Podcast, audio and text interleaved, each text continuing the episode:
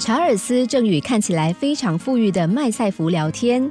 育有三个孩子的麦赛福，不但婚姻幸福，三个孩子的表现也是人人夸赞的。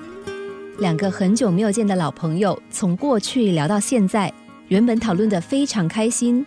但是就在查尔斯问到麦赛福的现状的时候，麦赛福的脸色忽然沉了下来。查尔斯以为自己问错话了，连忙道歉。对不起，如果你不想谈的话，就不必回答。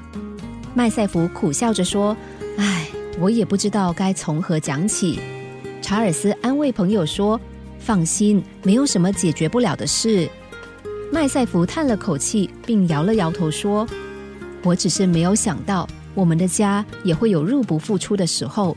我现在才知道，原来我们家每个月的支出竟然那么大。”像是每个月得参与的高尔夫俱乐部聚餐、孩子们私人学校的学费，以及家里面其他各种杂物的支出等等，这些开销压得我快喘不过气来了。查尔斯听了，便劝朋友重新规划他的生活支出。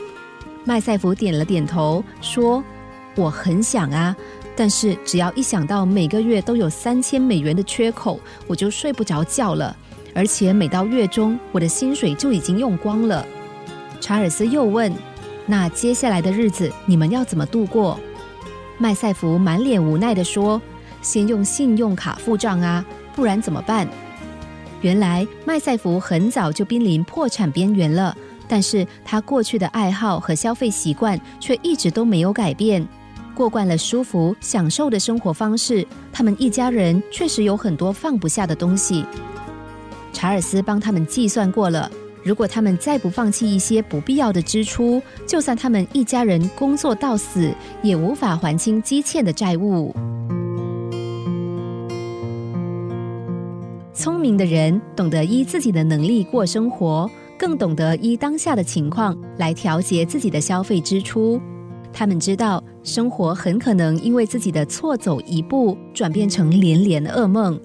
所以，不要用华贵的外衣来包装空洞的内里，因为那骗得了别人，却骗不了自己。回到自己的世界，我们始终得面对生活上的失落感，更得独自承担经济困境的事实。我们不必为了摆阔气而故意增加消费，因为你真的可以大方的对人们说：“对不起，我目前经济不佳，我今天只能够花这些钱了。”然后你便能够从头开始，慢慢的累积出你所梦想的财富。